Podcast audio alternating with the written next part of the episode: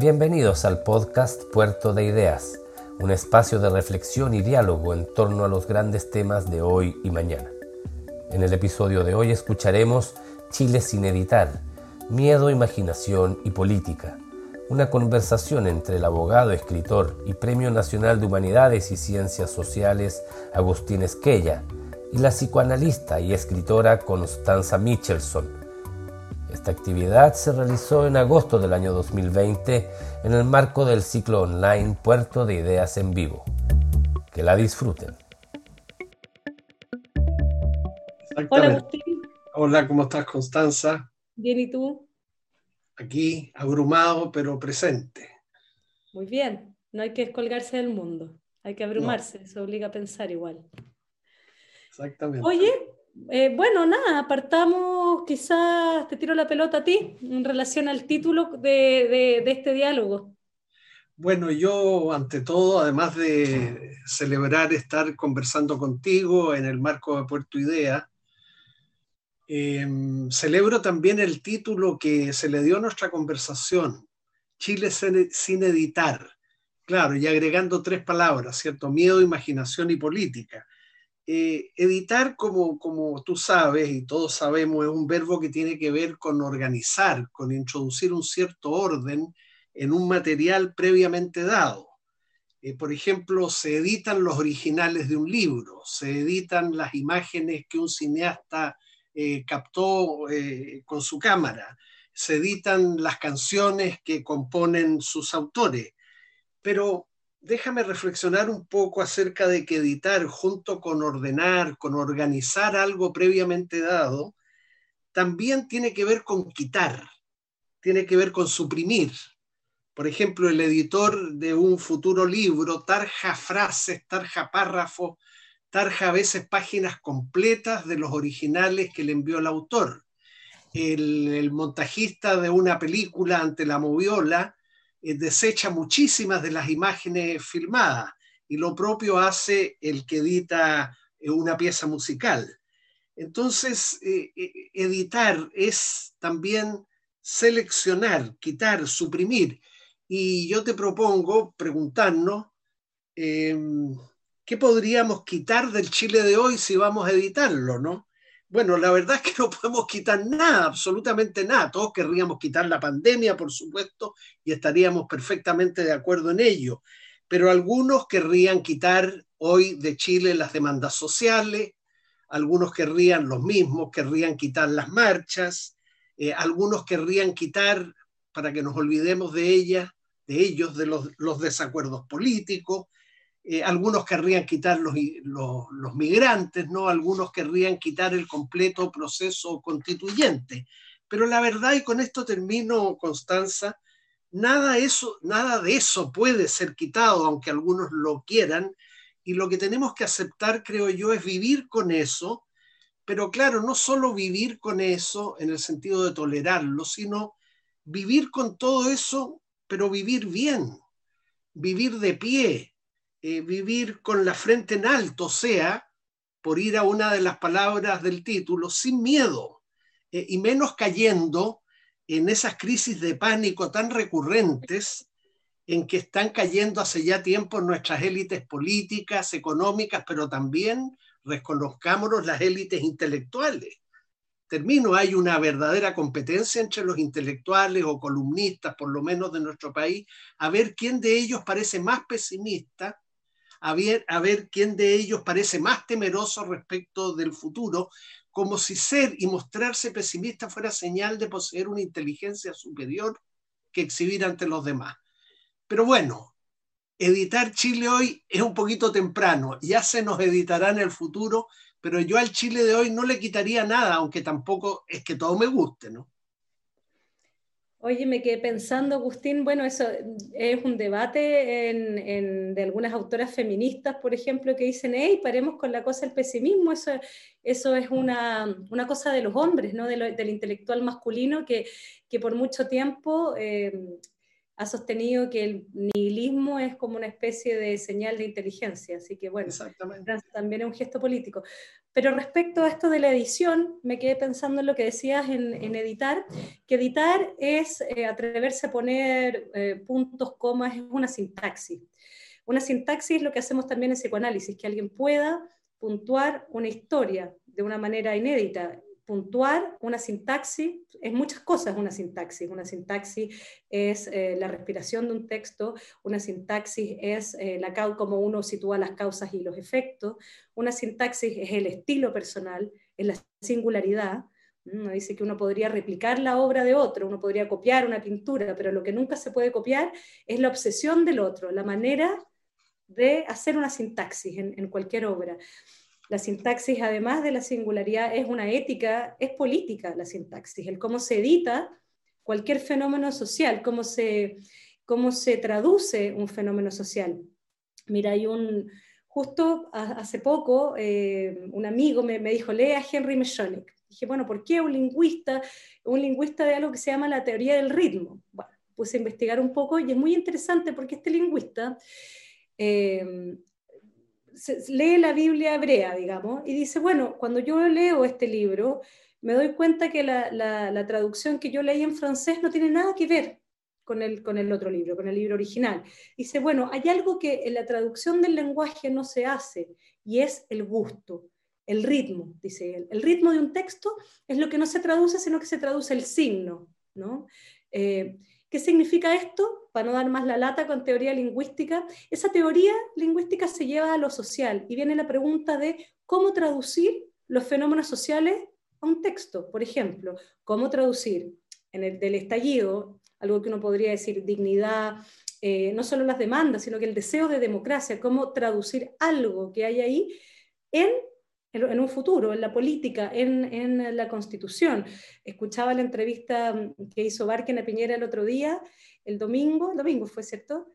Eh, y claro, Piñera decía, bueno, que, que, él le parecía, no me acuerdo la frase exacta, pero decía, bueno, acá no tenemos que concentrarnos en el proceso, sino que en la meta. Ese es el lenguaje de Piñera. Eh, después podemos seguir profundizando en eso. Yo creo que Piñera o, se acaba una era de ese lenguaje, que es el lenguaje del management, de las metas. Y acá me parece que poder traducir algo del estallido a propósito de este Chile sin editar es que eh, no es la meta lo único importante, es precisamente el proceso. Esa sintaxis, eso que va a ocurrir ahí, eh, es lo que finalmente se transforma en política, no solamente una meta, eso no es política, eso es clientelismo, ya entréguenme el papel, final, listo, hecho, que lo haga el panel de expertos. Claro, tienes toda la razón. Interesa siempre más el camino que el punto de llegada. Por supuesto que el punto de llegada también existe, pero en ciertos eh, objetivos colectivos de los países, propiamente hablando, nunca hay un punto de llegada, menos para un gobierno en particular. De manera que los países, como las personas individualmente consideradas, somos caminantes perpetuos. Vamos siempre en marcha en alguna dirección, por supuesto, que tenemos a la vista, que no queremos perder. Pero ojalá, por ir a la primera de nuestras palabras, Constanza, eh, sin miedo, ¿no? Es cierto que el miedo, el temor, eh, nos, nos, tiene algún beneficio en el sentido de que nos hace ser precavidos, ¿no? Tomar resguardos, porque desde luego vivir es en algún sentido estar amenazado. Tú recordarás a Ray Bradbury, el gran escritor norteamericano, tenía un pensamiento notable. Él decía, miren, si yo voy de frente, soy liberal, pero en cuanto a mi trasero, soy conservador. Y, y tenía toda la razón, ¿no? Porque si uno de nosotros camina a plena luz del día, bueno, hoy día a mí no me dejan, pero por las calles de una ciudad no tendría sentido ir mirando hacia atrás a cada rato a ver quién te viene pisando los talones. Pero si, esa misma caminata no la tiene en horas de la noche, ¿cierto? En que ve una calle o un barrio desolado, tiene sentido de vez en cuando mirar hacia atrás a ver si alguien nos sigue. Entonces Radbury tiene razón, pero, pero ojo, yo creo que en el tema de los miedos estamos eh, exagerando en Chile y como estos espacios eh, sirven también para datearse recíprocamente y datear a los eh, televidentes eh, sobre libros. Hay un libro de la filósofa norteamericana Martha Nussbaum, una gran filósofa, una gran tipa además, una gran persona. Estuvo en Chile hace algunos años invitada, vestida enteramente de rojo y con zapatos rojos, dio una conferencia admirable en la biblioteca Nicanor Parra de la Diego Portales. Bueno, Marta Nussman acaba de publicar un libro cuyo título lo dice todo, Constanza, en relación con lo que estamos hablando a propósito del miedo. La monarquía del miedo. La monarquía es un régimen político que se caracteriza porque el que manda es uno solo, el rey, ¿cierto? Bueno, el rey en este momento del mundo, puesto que ya no existen, por fortuna, reyes propiamente con poder, algunos de ellos incluso ex reyes están fugados, ¿no? De la justicia. Bueno, eh, eh, ese único que manda hoy en día, pero eso no solo en Chile, a nivel planetario es el miedo y la invitación de Nussbaum es a que contrarrestemos el miedo, no necesariamente con optimismo, pero sí con esperanza. La esperanza no necesariamente es optimista, es una espera, es una espera de algo que pueda ser mejor de lo que estás viviendo en este momento. Y yo creo que a Chile, a raíz de lo que pasó el año pasado, no me refiero a esta pandemia, esta pandemia no va a tener ningún buen efecto, creo yo, pero refiriéndose a los movimientos sociales, a las demandas sociales, al proceso constituyente, eh, eso lejos de intimidarnos debiera proveernos esperanza, en la medida en que todos nos involucremos, participemos y tengamos confianza en el país en que vivimos y tengamos confianza también en los demás ciudadanos que conviven con nosotros en este país. ¿Cómo vamos a ponernos en duda todo en un momento en que lo que requerimos es seguir caminando, pero sin temor? Bueno, yo creo que hay un punto, efectivamente, sí, eh, el miedo es un, es, un instinto adaptativo, ¿no? Que, tiene que ver con protegernos. Pero más allá, o sea, existe el soporte psicológico del miedo, eh, que ciertas, distintas, eh, podríamos decir, eh, determinados momentos históricos pueden hacer usufructo de alguna forma de ese soporte psicológico, igual que el racismo. El racismo también pasa eso, digamos, uno puede decir yo no soy racista o yo no soy tal, tal o cual cosa, pero hay ciertas, ciertas estructuras psicológicas que existen en las personas y que en determinadas condiciones, bueno, eh, son manipulables. Cosa de ver lo que pasó el otro día en Curacautín, ¿cierto? Donde la masa tuitera inmediatamente dijo, bueno, estos, estos racistas que, que además son muy iguales a los, a los racializados, digamos. Era como una lucha entre vecinos, básicamente. Pero ahí, que también fue un gesto muy racista, de, de, parte de las redes sociales. Entonces, más bien la pregunta, más que atacar personalmente, ustedes son los racistas, yo no soy racista, en fin, la pregunta siempre es en el racismo y en el miedo, me parece, bajo qué condiciones es que aparece, por qué una gente se volvió racista, por qué hoy día, voy a tomar el título del libro que tú nombras, por qué hoy día eh, el régimen de realidad está comandado por el miedo, ¿no? Más que criticar a los miedosos, ¿cierto? Es qué es lo que, lo que ocurre. Bueno, a mí me parece Freud en el malestar en la cultura, Freud escribe el malestar en la cultura a fines de los años 20, 29, si no me equivoco, y lo publica el 30, por ahí o sea, imagínense en qué años, digamos, cuando está emergiendo el totalitarismo en Europa. Y él habla precisamente de, mm, este fenómeno del racismo, pero que él le llama eh, el narcisismo de las pequeñas diferencias. Es decir, como cuando personas demasiado parecidas ¿sí? excluyen a otro, son racistas con otro, pero, pero estamos hablando de fenómenos que, que, que ocurren en comunidades que son vecinas, en gente que igual a la otra, bueno, con el semejante. Ahora, uno podría preguntarse quién no es el semejante. Entonces, él plantea que eh, eso ocurre cuando, lo dice, lo dice como así, dice como cuando los dirigentes políticos no están a la altura de los procesos ¿no? que, se le exigen. Entonces, bueno, a propósito de la emergencia del totalitarismo, por ejemplo, ¿no? y el, antisemitismo que, que, se exacerba en Europa en esos años, hay que pensar qué es lo que ocurría políticamente. O sea, ocurrió la destrucción de la política. Y ahí es donde a mí yo, yo intentaría pensar qué pasa, cómo, en qué condiciones políticamente nos encontramos en el mundo, no solo en Chile, y no solo ahora, sino que ya hace décadas, que quizás el miedo ha ido ganando lugar como estrategia ¿no? para la política institucional, pero, pero el miedo es una gestión muy poco política al mismo tiempo. E, ese es el asunto. Cuando cae la política, emerge el racismo, emerge el miedo. No es que no existan en otras condiciones, pero eh, son utilizados como, como, como, como estrategias, me parece. Claro, muchos de los líderes políticos fingen tener miedo, en verdad no están tan asustados, pero quieren eh, inocular el miedo en el mayor número de ciudadanos para que estos se aterroricen. Hemos vivido etapas de pánico en Chile cuando fue elegido Ricardo Lagos, volvía a la Unidad Popular, que para buena parte del país era lo peor que podía ocurrirnos. Cuando fue elegida Michelle Bachelet, nos íbamos a transformar en Venezuela. Cuando se aprobó la ley de igualdad de derechos entre hijos nacidos dentro y fuera del matrimonio, era el fin de la familia. ¿Para qué decir cuando se aprobó la ley de divorcio? También el país se precipitaría a las tinieblas morales, ¿no? ¿Para qué decir lo que se pronosticó el año 88 cuando se sacó a Pinochet del poder en ese plebiscito. Siempre vaticinios tremendos, ¿no? Que luego no se cumplen porque los propios que hacen esos vaticinios no son ni siquiera sinceros en el temor que dicen tener, más bien lo fingen para atemorizar a los ciudadanos, pero no lo consiguen.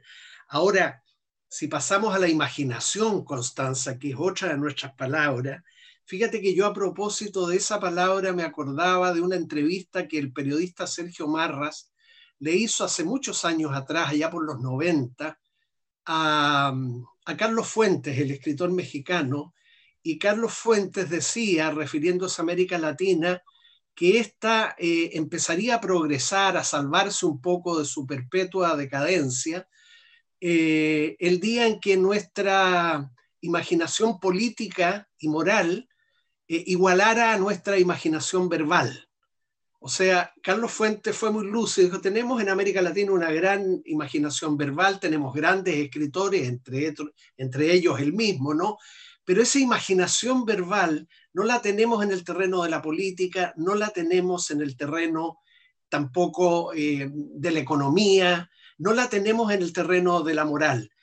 Y aunque repito yo mucho esta frase de, de Gabriela Mistral, Gabriela Mistral, entre los recados que le dejó a Chile, ella tenía la costumbre de enviarle recados a Chile. Bonita manera de conversar con tu país, ¿no? Ella lo llamaba recado. Y en uno de ellos dice que lo que necesitamos en Chile, y eso, Constanza, creo, no sé cómo lo verás tú, es muy pertinente para el momento actual, que necesitamos en Chile, pensando en el escudo nacional, menos cóndor y más huemul. La historia de Chile, decía ella, se parece más a un cóndor carroñero que a un pacífico y sensible huemul. Yo pido entonces, decía, menos cóndor, más huemul. Pido, decía, y esto me encanta lo que viene a continuación, un país inteligente y sobre todo coherente que amar y que obedecer. Mira qué, qué, qué estupenda manera de decirlo. Ella decía, quiero tener un país que amar y que obedecer. Si obedecer no es un verbo que nos tenga que sonrojar, pero a ver, ¿bajo qué condiciones ella decía estar dispuesta a obedecer? Un país inteligente y sobre todo coherente. Pero así como nos sobra miedo de repente, ¿no crees tú que nos falta imaginación? Eso de todas maneras, pero antes de pasar a la imaginación, quería decir algo más sobre el miedo, pero que tiene que ver con, lo que, con, con la frase preciosa, el recado de Gabriela Mistral que acabas de decir. Hay un libro que yo creo es de los libros más lindos que he leído en, en los últimos meses, se llama Elogio del Riesgo, eh, que es de una filósofa y psicoanalista francesa que se llama Andu Formantel. Eh, ella murió eh, trágicamente, además, rescatando unos niños en el mar que no se ahogaran. Se salvaron los niños, no se salvó ella. Pero, pero eh, es muy interesante a propósito de, su escritura, ¿no? de lo que ella hace. Y ella en ese, en ese libro tan lindo, ella plantea o ella se pregunta, bueno, en un mundo donde un poco lo, a lo que apostamos a propósito del miedo es al riesgo cero, estamos llenos de cálculo, estamos sometidos a una, a una la forma de pensar ¿no? en, en el humanismo tuvo ese proyecto, ¿no? que el pensamiento se transformara en cálculo, básicamente, pensando en el proyecto del humanismo como eh, el dominio de la naturaleza, de la naturaleza humana también. ¿no? Y bueno, se instala esto que decía Heidegger, que decía, bueno, no hay que suponer que, que la técnica es una herramienta que podamos usar para bien o para el mal. La técnica es un modo de pensar, es un modo de vivir, es un mundo. Bajo el cual estamos sometidos. No es que queramos o no, podemos hacer el bien o el mal, pero es algo que es más grande que nosotros mismos, digamos. Entonces, bueno, vivimos en una racionalidad que es llena de cálculos, eh, que nos pensamos así, pensamos hacia el mundo, las relaciones con los otros, en el amor incluso se habla como del amor riesgo cero, eh, en fin. Bajo, bajo, esa, bajo esa racionalidad ya se pregunta, bueno, ¿qué es entonces el riesgo? ¿Cómo pensar un riesgo que no sea el riesgo del cóndor? Así, el riesgo fálico en el sentido de el riesgo como el deporte aventura o la locura, eh, el heroísmo, ese, esos riesgos no, digamos porque esos riesgos tienen como eh, puro sentido el heroísmo que es al final. Las mujeres además no tenemos mucho que ver con el heroísmo, en general la historia de las mujeres que hemos sido víctimas de, de, los héroes, ¿no? del heroísmo. Entonces, bueno, la lógica del heroísmo es cerrar un sentido, morir por la patria, no por unos niños que se ahogan, como es el caso de, ¿cierto?, ese acto de esta escritora. Pero bueno, ella dice, bueno, por ahí quizás el riesgo es otra cosa, más chiquitita, pero no, no con menos potencia, es más huemul en ese sentido. El riesgo es poder, ella plantea poder tener una palabra nueva, poder decir algo sobre sí mismo que ya no esté en la racionalidad del cálculo, es decir, lo que se llama un acto, que es un acto, un acto es no un proceder automático o bajo lo que dicen los cálculos, sino que un acto es, es como el instante, mm, ¿cómo es la palabra griega? Kairos, parece que es el instante decisivo, donde las personas tenemos que tomar una posición frente a algo sin ninguna garantía. Bueno, ahí es donde se juega algo del riesgo. Y ella dice, bueno, por ahí quizás el riesgo no es arriesgar la vida y morir, sino que el riesgo es atreverse a vivir, pero vivir cómo, digamos aspirar a una vida, quizás de qué manera, no una vida en automático, no una vida bajo el cálculo, no una vida heroica, a una vida que tenga acto, que tenga en ese sentido, uno podría decir que ahí se, se, se, relaciona la idea de la imaginación, porque la imaginación es precisamente el riesgo de un decir nuevo, sin ninguna garantía, no un repetir, no un, no un lenguaje que sea un calco de, de la realidad y su susto, como dice ella, sino que eh, poder decir una palabra que sea inédita, volver a nacer, constituirnos en, en la palabra. Entonces, me, gustó esa idea de que por ahí arriesgar la vida es vivir y no morir. Pero no, no la vida así como eh, voy a dejar de comer gluten para vivir 100.000 años. No, no, no. Sino que atreverse a vivir con mayúscula. Mira, tú tienes toda la razón y la autora que mencionas también. Vivir, ¿para qué lo vamos a repetir una vez más? Es un riesgo y es un riesgo en el que cada jugada sobre el tablero de ajedrez conduce inevitablemente al jaque mate. O sea, todos vamos a morir. Yo me he rebelado siempre contra esa reflexión clásica de que filosofar es aprender a morir. Me parece un disparate gigantesco. Filosofar, y esto en el mejor de los casos, puede ser aprender a vivir, ¿no? Pero cómo la vida va a ser una preparación para la muerte, ¿no?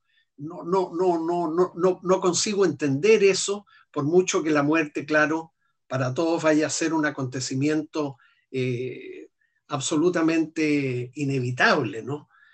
Pero bueno, eh, hay que manejarse. Mira, en un foro una vez con Raúl Zurita, nuestro gran Raúl Zurita, dirigiéndose a los jóvenes que estaban presentes, eh, les dijo, entre signos de interjección, ¿qué más droga que estar vivos? O sea, no necesitamos nada más que estar vivos para ser, incluso, Constanza, me arriesgo con una palabra complicada, felices. ¿no? O sea, ¿qué más que tener vida? ¿Qué más que estar vivos? ¿Qué más que despertar todos los días? Y ojalá que esto lo esté diciendo no por la edad que ha alcanzado, no, sino que también lo pueda compartir una persona joven como tú. La vida tiene que ser una celebración por sí misma, ¿no? ¿Qué más droga que estar vivos?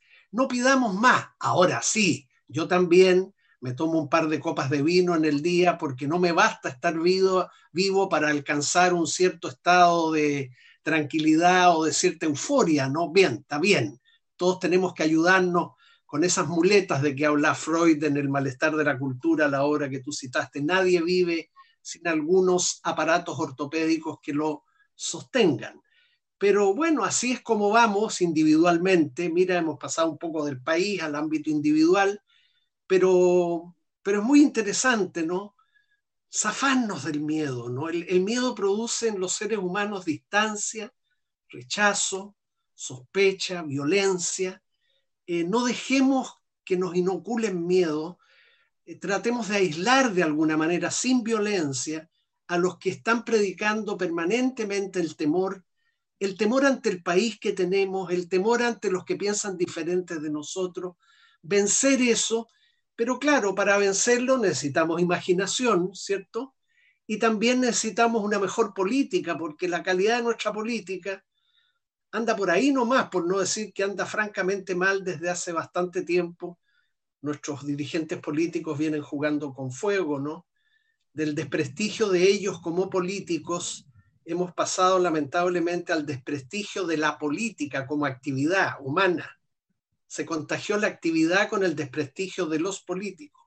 Y cuando la política se desprestigia a los ojos de los ciudadanos, hay el riesgo y en eso estamos, creo yo, Constanza, de que se desprestigie luego, esto es más grave, la democracia como forma de hacer política, ¿cierto? Entonces, desprestigio de los políticos, de la política y de la democracia. Pero yo celebro también por esto, de que estemos embarcados en un proceso constituyente donde estoy seguro vamos a tener en el plazo que sea, en dos años más, en dos años y medio más, no importa el plazo, no es tan importante, una constitución verdaderamente democrática en su origen, en sus contenidos, mejor que la actual. Somos una sociedad ya que tiene más de 200 años de vida independiente. Somos lo suficientemente maduros para recorrer todos juntos este camino sin excluir a nadie del camino, por mucho que pensemos distinto sobre los pasos que tenemos que dar, no para llegar a la meta, como tú decías, simplemente los pasos que tenemos que dar para continuar marchando, para continuar caminando. Ahora yo pienso... un poco prédica lo que dije, pero me excusarán, ¿no? Pero es un anhelo, no hay que dejar de tenerlo. Linda palabra. pensaba, Agustín, que, que, bueno, es una pregunta que me parece importante como, como diagnóstico un poco de, de, la época, y es que cuando uno dice, bueno, ¿por qué hay el, el miedo, digamos? ¿Por qué el miedo gobierna? Eh, bueno, a mí me parece que, que, eso tiene que ver con, con, también la sensación de impotencia en relación a la política. Y ahí yo creo que hay, hay dos preguntas que son la misma, pero en dos campos. Y es, mm. eh, ¿cuáles son la, las condiciones políticas y las condiciones antropológicas o las herramientas políticas y las herramientas antropológicas con las cuales contamos para enfrentar la época? Entonces ahí Primera, primera pregunta, ¿cuáles son las herramientas políticas? A mí me parece, más que individualizar que son los políticos los que hacen mala política, yo creo que ahí hay, una cuestión más bien estructural, en mi opinión, y es que eh, si uno se preguntara, si preguntara ahora, ¿dónde están las herramientas de poder para cambiar el mundo? Sí, para cambiar políticamente ciertas cosas. Están en el, Congreso, por cierto, algunas cosas están en el Congreso, pero es más grande que el Congreso. Me parece que llegamos a un estado de las cosas también. Eh, donde la política también se ha vuelto impotente. No, es que sean los políticos, ¿no? los que no quieren, hay políticos que por supuesto nunca quieren cambiar nada, pero eh, también hay algo en la política que se ha vuelto impotente porque gobiernan otras fuerzas, digamos, podríamos decir, ¿no? La, la globalización gobiernan otras fuerzas. Luego, entonces, bueno, la sensación de desencanto respecto a la política, de que las personas van a votar, en fin, y nunca pasa demasiado, eh, tiene un sentido. Por otro lado, desde el punto de vista de las herramientas antropológicas, también me parece que hay una cierta impotencia, desde el punto de vista de que eh, yo diría que la, la, racionalidad técnica, pero también el neoliberalismo, no son solamente, así como la técnica, no solamente una herramienta, sino que es una racionalidad. Yo diría que el neoliberalismo no es solamente un modelo económico, sino que es un régimen de las conductas, es un régimen de realidad y que por lo tanto son regímenes de subjetivación. Es decir, eh, modelan poco más o menos de qué va la subjetividad, qué es lo humano en cada época. Y en ese sentido, si yo preguntara, bueno, ¿tenemos las herramientas antropológicas para pensar? Heidegger decía ya el año 55 en una conferencia que se llama La Serenidad, decía, bueno, hoy día sabemos más cosas que nunca, montón de investigaciones, pero de todas maneras, eh, decía, no podemos operar sobre el mundo, cada vez sabemos más cosas, las personas sabemos muchas cosas, hoy día Google, en fin, Estamos llenos de conocimientos, pero eso no significa que podamos operar sobre el mundo. De todas maneras, está, y yo creo que el estallido social tiene que ver con esa sensación de estar fuera de las posibilidades políticas de hacer algo. Bueno, ese, ese lugar, me parece, de impotencia respecto del mundo, como que el mundo ya no me pertenece, ya no estoy en el mundo, em, bueno, tiene mucho que ver con el miedo y con la falta de imaginación, desde el punto de vista subjetivo, además, de estos regímenes de subjetivación de los que hablaba. Hay que pensar cómo se construye desde el lenguaje, qué es la intimidad, qué es el malestar. Yo soy muy crítica con los discursos de salud mental. No porque no crea que haya que invertir en salud mental, sino por, por cómo se lenguajea, es decir, eh, la melancolía se reduce a depresión y vamos tomando la pastilla, es decir, no hay un espacio para poder esto, decir una palabra nueva, correr el riesgo de decir una palabra sobre la existencia, poder pensarse uno mismo, y pensarse a uno mismo no es porque uno va a llegar a una meta, es porque cuando pensamos, cuando tenemos el espacio para hablar, nos constituimos. Con esto termino mi intervención Hannah Arendt, esto que decía a propósito de, esta cosa que tú decías, bueno, yo no puedo creer esto de que la filosofía es para prepararnos para la muerte, que este de Heidegger, el que somos un ser para la muerte, Hannah Arendt decía eso es espantoso, ¿cómo vamos a ser un ser para la muerte? Y Hannah Arendt dice, nosotros los seres humanos nacemos por lo menos dos veces, o muchas más, pero dice, tenemos el primer nacimiento, que es el de la mera subsistencia, lo que somos en nuestro carnet de identidad. Cuando se reduce la política, somos eso, lo que está en el carnet de identidad. Y ya sabemos lo que pasa cuando, cuando eso ocurre, llega el fascismo. Entonces ella dice, ¿de qué se trata la política? ¿De qué se trata la vida? Es de volver a nacer en la palabra una y otra vez, de poder volver a inventar nuevos principios políticos, y en lo personal, bueno, volver a nacer en la palabra, poder no repetir el pasado que condena, que, ¿qué es lo que es la repetición del pasado? Es condenar el futuro, el que ya sabemos que, si votamos no va a pasar nada nuevo, que nunca nada va a cambiar, entonces determinamos el, al presente también. Esa es la mera subsistencia. Hannah Arendt dice, no, bueno, crear nuevos, nuevos principios políticos es hacer memoria del pasado, pero para romper con algo también, para que haya algo así como un futuro, por lo tanto, poder hacer otra cosa con el presente. Entonces, a lo que voy es que la posibilidad de constituirnos en la palabra nos permite, es una resistencia a las condiciones antropológicas en las que nos encontramos, en esta racionalidad del cálculo, en hablarnos a nosotros mismos como si fuéramos un depresivo tipo 4, y hay que tomarse no sé qué cosa, con esto no digo que a veces hay que tomarse alguna cosa, sino, no, no, no, no soy una puritana, digamos, pero me refiero al lenguaje con el cual nos relacionamos a nosotros mismos, o dicho de otra manera, cómo habitamos políticamente el lenguaje. Em, en ese sentido es que me parece que el proceso constituyente es tan importante como la constitución, ¿no? la nueva constitución, por venir. ¿Por qué? Porque si ese proceso se hace en clave constituyente, es que entonces estamos en este nuevo nacimiento. Si la cosa es, le entregamos el papel listo, de nuevo somos clientes. No, no, no somos ciudadanos, no somos políticos de vuelta. Por eso es tan importante el proceso. Y claro, como tú dices, Constanza, la, importancia de las palabras, ¿no? Tú mencionaste una que hoy día no la tiene todas consigo porque se confunde con una patología, equivocadamente, la melancolía. La melancolía no es más que eh, un recuerdo de algo que nunca ocurrió.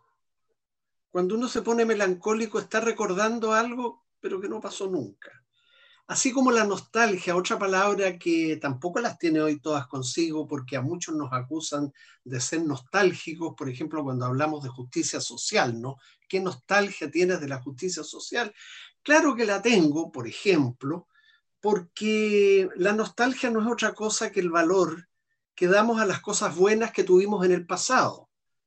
No digo que en Chile haya existido antes más justicia social, pero hoy en día está claro como tú bien lo describiste, que hay un cierto marco, mucho más que económico, antropológico y político también, cultural, que podemos darle el nombre de neoliberalismo sin otorgarle a esa palabra un significado necesariamente peyorativo, sino un alcance meramente descriptivo, que las ha tenido todas consigo y que ha inoculado, inoculado fuertemente a todas las personas, incluidos tal vez eh, nosotros mismos aciertas con Tanza cuando enfatizas en el proceso constituyente la importancia otra vez del camino y no tan solo de la meta. Eh, ¿Por qué? Porque ese camino nos va a servir, entre otras cosas, para restablecer la palabra para restablecer una mejor conversación entre los chilenos y dejar de temer a nuestros desacuerdos. En una sociedad abierta y democrática como la nuestra, los desacuerdos son completamente inseparables de la vida en común.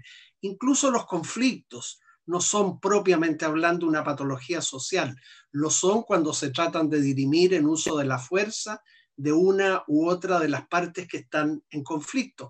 Entonces, este proceso va a permitir, de hecho lo está permitiendo, yo estoy en varios grupos que están pensando eventuales contenidos de una futura constitución, va a poner, va a explicitar mejor nuestros desacuerdos, pero de una manera tranquila, serena, en paz, y invitándonos a pensar todos colectivamente en cómo podemos zanjar esos desacuerdos con acuerdos, o si no los zanjamos con acuerdos, recurriendo a la norma de la democracia que le otorga la decisión final cuando no haya acuerdo a la mayoría.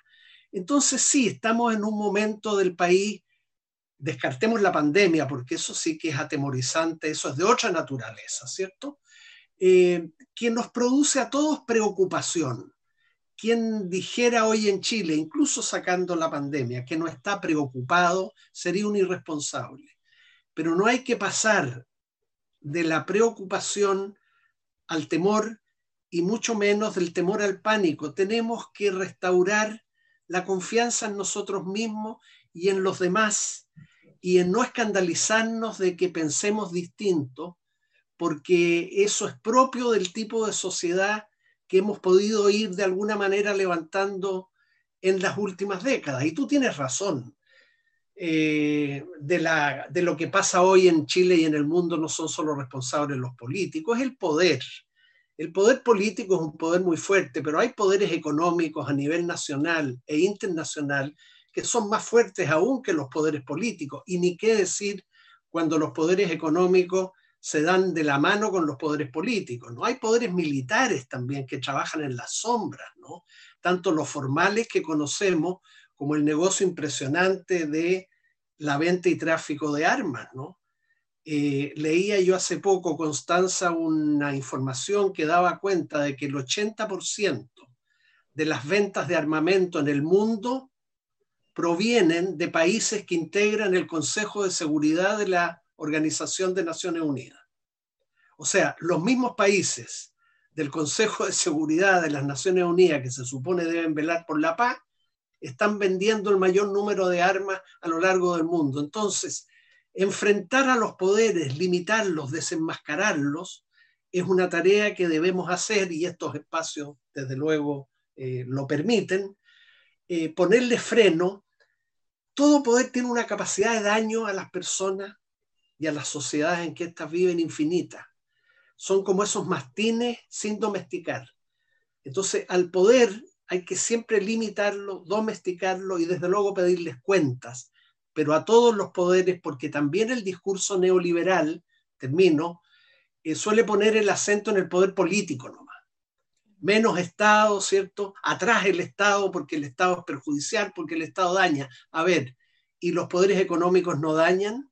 los daños a la población chilena en, la última década provenientes de colusiones de grandes empresas, no estamos hablando de dos sushi delivery del paseo Humada, ¿no? que se coludieron para poner los mismos precios. precios. Estamos hablando de colusiones de altísimo nivel por prolongadísimos años. Eh, perdón que me desordene, pero los niveles de corrupción en el ejército, en carabineros, esas cosas tienen, nos tienen a todos muy ofendidos muy malesterosos, indignados incluso, pero ojalá nunca violentos, aunque algunos se han pasado al lado de la violencia. Pero tenemos el deber de encauzar eso por el proceso que afortunadamente una noche de noviembre eh, los dirigentes de prácticamente todos los partidos políticos chilenos acordaron sin darse muy bien cuenta tal vez de lo que estaban aprobando. El presidente de la República aceptó ese acuerdo, cosa que me parece muy bien. Jamás se le pasó por la mente que iba a tener que aceptar un proceso constituyente, creo yo, en su mandato.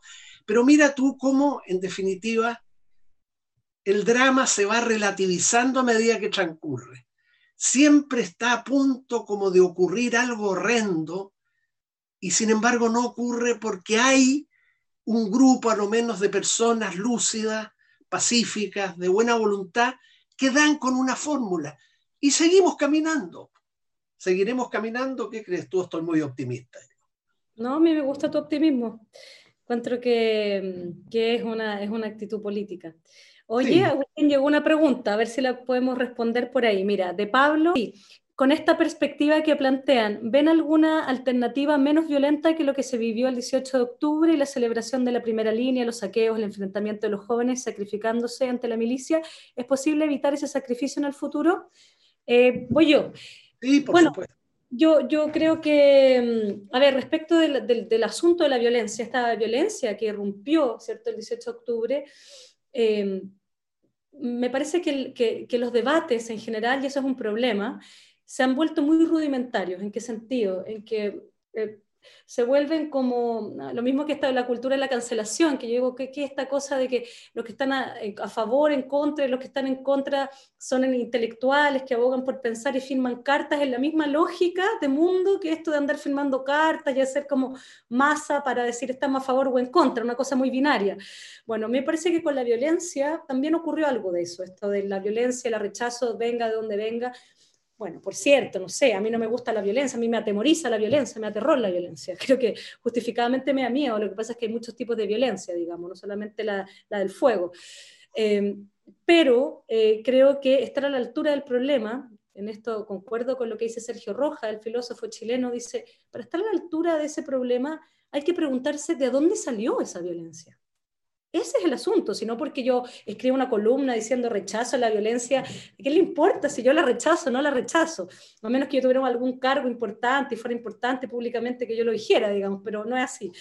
Entonces, la pregunta me parece muy bien de dónde irrumpió esa violencia. ¿Qué nos pasa? Que entonces eh, es posible que algo así ocurra. ¿Cuál es la...? Yo siempre pienso que este es como un país sin filiación. A propósito también del recado de Gabriela Mistral, eh, es como un país que no es un país en algún punto. Bueno, se dice que los países latinoamericanos tienen un, problema, un pecado de origen, digamos, y que no han logrado constituirse en algo así como, como un país en el sentido de, sentirse parte de algo, eh, de este poder obedecer con cierta alegría, un pacto que uno eligió, digamos. Entonces yo, en primer, lugar, me preguntaría por la violencia y hay varios autores que han estado igual pensando en, eso, digamos que también es algo que no ocurre solo en Chile. Michelle Viviorca decía, bueno, hasta los 70 la violencia política o la violencia como, como resistencia política era validada. Luego aparece un tabú y la violencia queda relegada, qué sé yo, al terrorismo, a ciertas figuras que son anómicas.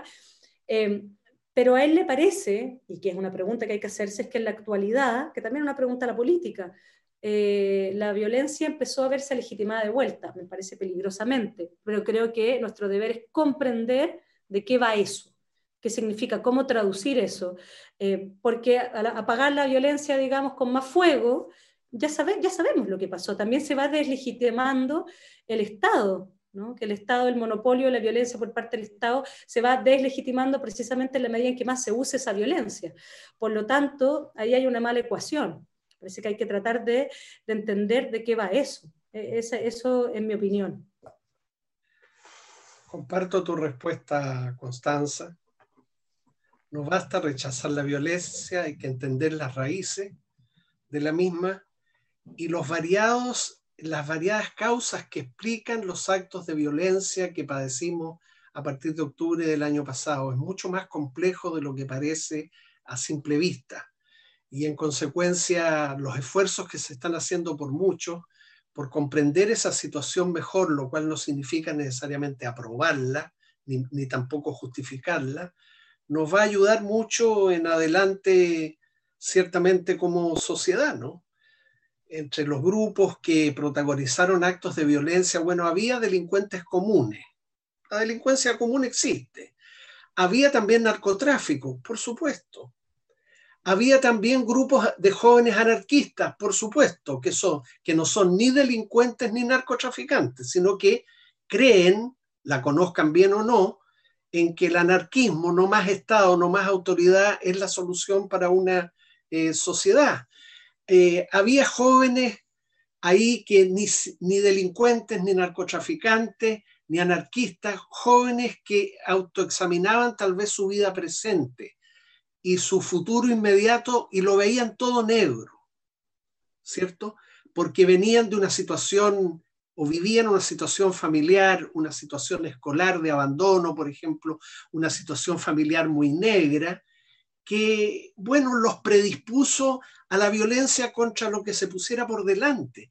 Entonces, cuando tú tienes actos de violencia protagonizados por un grupo, por lo demás, nunca muy numeroso, pero al interior de ese grupo numeroso puedes hacer divisiones en cuanto a qué los motiva para estar ahí, eh, ese camino, creo yo, si es que mi diagnóstico tan, tan, tan, tan rudo que acabo de ser, tan general, sirve para algo, puedes comprender mejor el fenómeno. Eh, pero otra vez, eh, a los sectores conservadores del país, yo les diría que tienen tanto más poder que los no conservadores, que no sigan eh, avivando el temor que la ciudadanía comprensiblemente desarrolló, sobre todo ante actos de mero vandalismo y pillaje, eh, que no sigan en esa lógica, porque el país puede, y de hecho está en otro camino que todo, en el que todos queremos estar. No descartemos que en el futuro haya actos de violencia, de matonaje, de pillaje, de saqueo, lo puede haber, pero ciertamente no podemos creer que ese es el país realmente que tenemos y menos el país que eh, vamos a ir construyendo a través de las instituciones como un proceso eh, constituyente lo, lo, aconseja, ¿no? Prudentes, tenemos que ser más prudentes, menos desmesura, no la violencia es desmesurada, pero a veces en los análisis que hacemos de la violencia, incurrimos los analistas, ¿no? los que pensamos sobre la violencia y no la practicamos, incurrimos en desmesura, ¿no? en interpretaciones completamente disparatadas. Más serenidad nos falta, no solo para no ser violentos, sino para entender mejor las múltiples causas de la violencia. Yo creo que hay, un tema ahí, Agustín, justamente a propósito de la primera línea, que me explicaban después que es como a, propósito de, de, entender algo para poder hacerse algunas preguntas que nos permitan pensar y no seguir repitiendo eh, repitiéndonos a nosotros mismos las posiciones que ya teníamos, digamos, que pasa muchas veces eso en el columnismo, me parece a mí. Y es que, bueno, antes de... Mm, antes del estallido, los capuchas, bueno, antes incluso, yo entiendo antes de 2011, los capuchas eran los que nadie quería en las manifestaciones, eran los que estaban atrás y tiraban piedras y cuando llegaban siempre quedaba la cagada, entonces llegaban los pacos y nadie quería los capuchas. Después estos capuchas empiezan a avanzar para adelante, justamente, y se transforman en los capuchitas, en fin, hasta transformarse en la primera línea, o sea, que son los que defiendan a los demás, que también me parece una parte ficción, yo no sé quién se defiende a quién, quién es el escudo humano de quién, ¿ah? Pero parece esta idea que, que, me parece interesante, no, no, para volver los héroes, por supuesto que no, después se va a la manifestación y quedan en el mismo lugar, pero hay que preguntarse qué pasa con esos jóvenes que Em, están dispuestos a correr el riesgo, ¿no? a perder los ojos, a, que les disparen, por tener un lugar en la ciudad. O sea, a propósito de este el ser para la muerte, eh, lo importante que es poder eh, ser parte de la ciudad, esa es idea de Hannah de la política y de la felicidad pública, ser alguien en la polis, ser alguien, no en lo privado. ¿no? O sea, a mí me parece que ahí se juega algo de otras palabras distintas al que seguramente son los nombres ahí, qué sé yo, podrán ser el vago, el depresivo, el drogadicto, el no sé qué, el cename, pero acá se llamaron la primera línea. Con eso quiero, quiero plantear la importancia de inventarse o de tener el lugar de, inventar un, de inventarse un nombre. Ahora, claro, uno, eh, eh, que, que lata que tenga que ser así, digamos, que haya sido así, pero queda la pregunta bueno, hay una oportunidad para que, esos, para que esos jóvenes no sean un ser para la muerte, no estén en su mera subsistencia. E-, ese es el punto. No hay que olvidar que todo el año pasado, todo el año antes del estallido, de lo que hablábamos era de la pandemia de salud mental. Yo me acuerdo perfecto porque trabajo en eso. Y de los suicidios en el metro. Hubo un lunes el año pasado en que hubo tres suicidios en el metro. Tres. Entonces, bueno, algo empieza a pasar que, entonces, eh, aumenta la esperanza de vida, estamos en la cosa de la COP25, qué sé yo, país verde, eh, todo, todo crece, un ideal de progreso, pero que no, de alguna manera no estaba tocando la vida de las personas, la esperanza, que aumenta la esperanza de vida desde el punto de vista médico, no se condice con el deseo de vivir. Y eso es un asunto tremendo, es una, es una gran pregunta. Oye, Agustín, llegó otra pregunta, te la hago a ti. Por favor. Dice, ¿cómo ven al Chile post resultados del plebiscito? Me refiero a ambas opciones. ¿Cómo ven al Chile ganador con apruebo y cómo ven al Chile ganador con el rechazo? Bueno, yo voy a centrar mi pronóstico. No soy muy dado a los pronósticos ni a las conjeturas. Creo que también los intelectuales y los que incurrimos en lo que tú llamaste, me divirtió mucho la palabra columnismo, ¿no? Eh, hemos abusado de conjeturar el futuro, de tener eh, y exponer con gran seguridad lo que va a ocurrir después de la pandemia, especialmente, o lo que no va a ocurrir. Pero en relación con la pregunta, a ver, eh, yo entiendo que haya personas que votarán rechazo, pero de verdad, si tenemos un plebiscito mínimamente participativo, va a ganar la opción apruebo.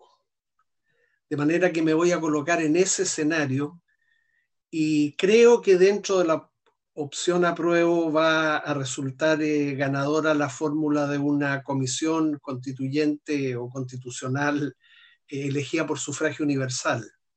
Bueno, yo avisor un país que de esa manera, sin superar por ese hecho los problemas que tiene políticos y también económicos y sociales, eh, se pone como en camino más decididamente, porque ahora la invitación que tenemos para octubre es si iniciamos o no el camino. ¿no? Apruebo es iniciar un camino. Rechazo es mantenerse donde estamos.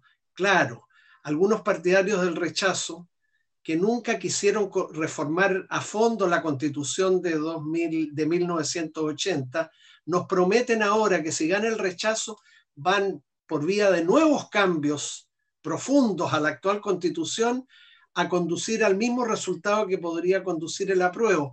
Pero eso es una falacia. Si quienes hablan así son personas que llevan en el Senado 8, 16 años y no hicieron nada más que oponerse a ciertos cambios importantes. Ricardo Lago, con su gobierno, recién pudo sacar senadores designados y vitalicios de la Constitución en 2005. ¿Cuántos años pasaron entre la derrota de Pinochet el 88 hasta el 2005? Recién entonces se obtuvieron los votos eh, para eliminar esa que era la institución más antidemocrática de la Constitución del 80. Entonces, yo veo el Chile post-apruebo, eh, un Chile encaminado, porque ahora nos están preguntando si vamos a iniciar el camino o no, y que eh, estemos encaminados a partir de ese momento no significará que no habrá dificultades en el camino, las habrá, pero a ver, termino con una imagen. Si veníamos navegando con, con mar calma durante décadas, aunque sin advertir que bajo la superficie que navegábamos había unas fuerzas moviéndose que terminaron por moverse fuertemente a partir de octubre. Y si ahora estamos navegando en mar gruesa, bien, vamos a seguir navegando en mar gruesa, ojalá cada vez menos gruesa, pero el barco no está a punto de zozobrar, o sea, una vez más, no podemos aceptar en el terreno intelectual, ¿no? Por supuesto, eh, las voces de aquellos que quieren hacernos creer que el país una vez más va a naufragar. Pero es que si hubiéramos naufragado como país todas las veces que así lo auguraron los sectores conservadores, desde el plebiscito del 88 en adelante, bueno, estaríamos, este barco que se llama Chile estaría ya en el fondo del mar lleno de rumbes, ¿no? Y todos seríamos cadáveres al interior de este barco.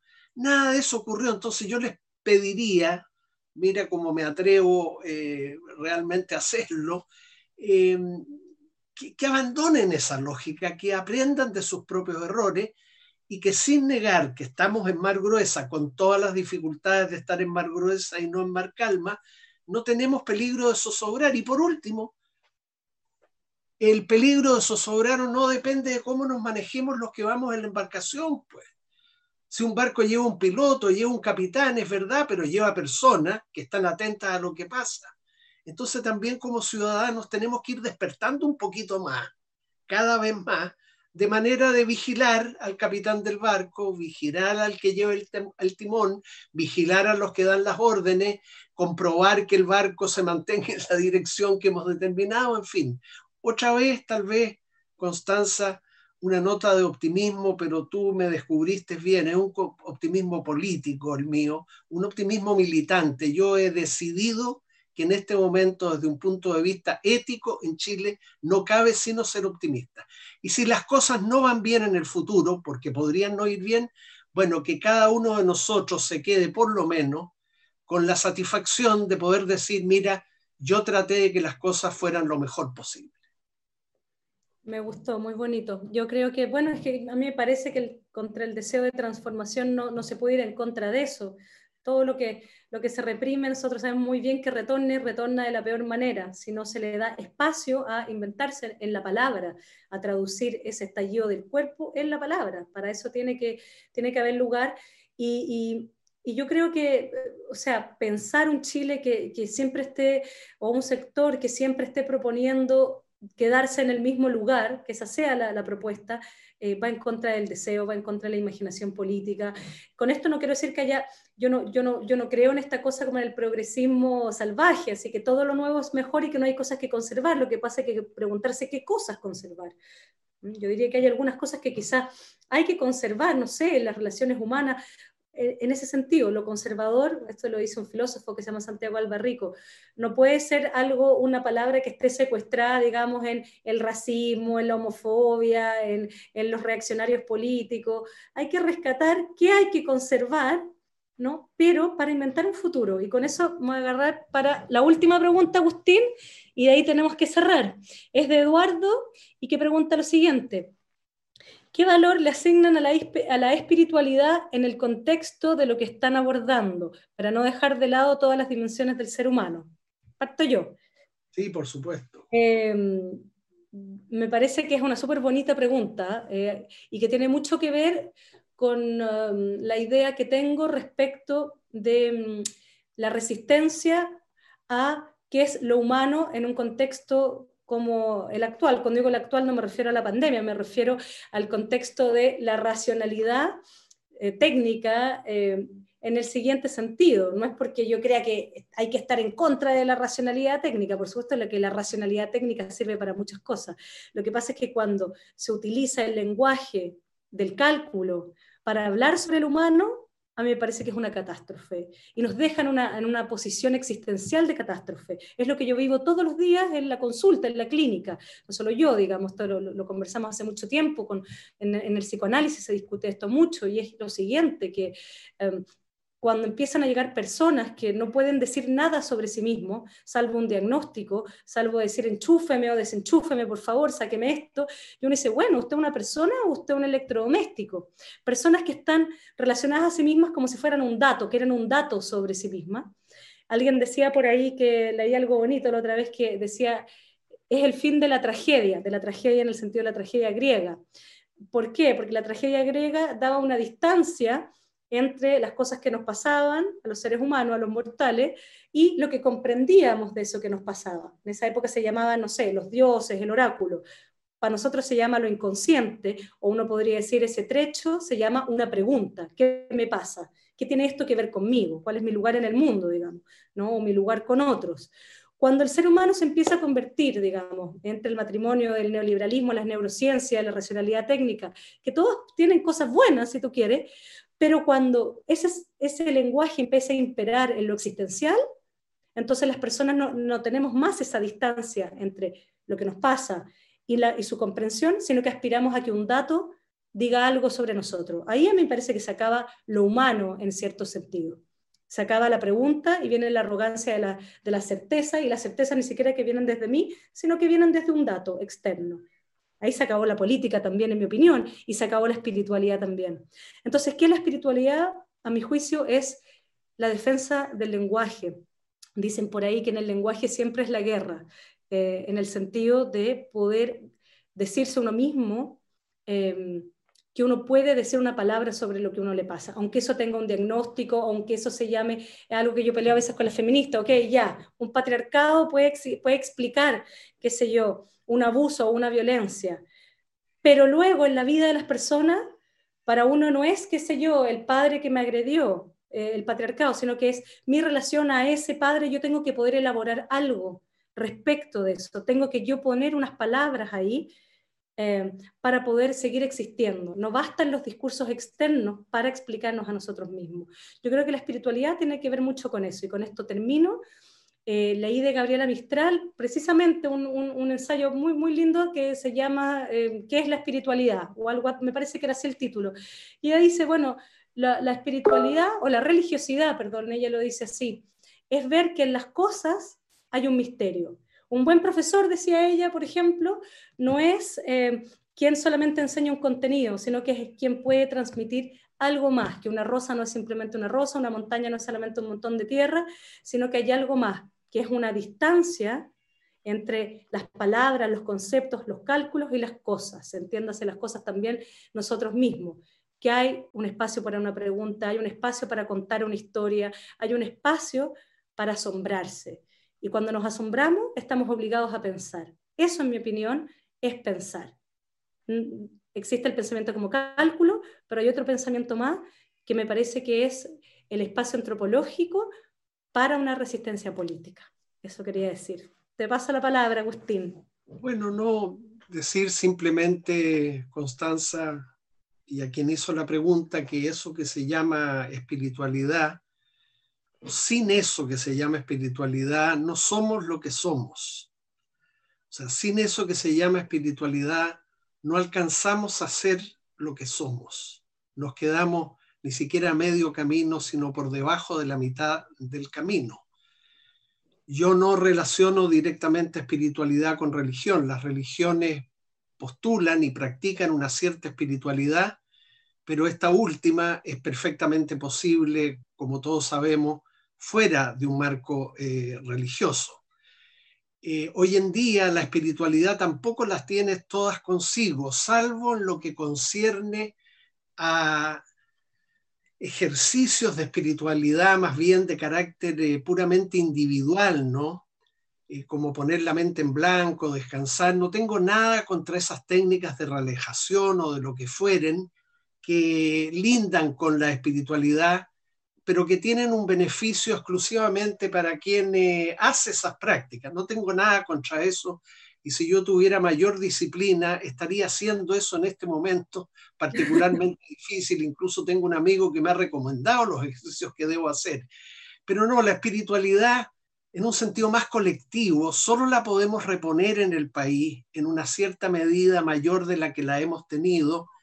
Constanza, tú tienes razón a través del lenguaje a través de las palabras, a través de la conversación, palabra que me gusta mucho más que diálogo, ¿no?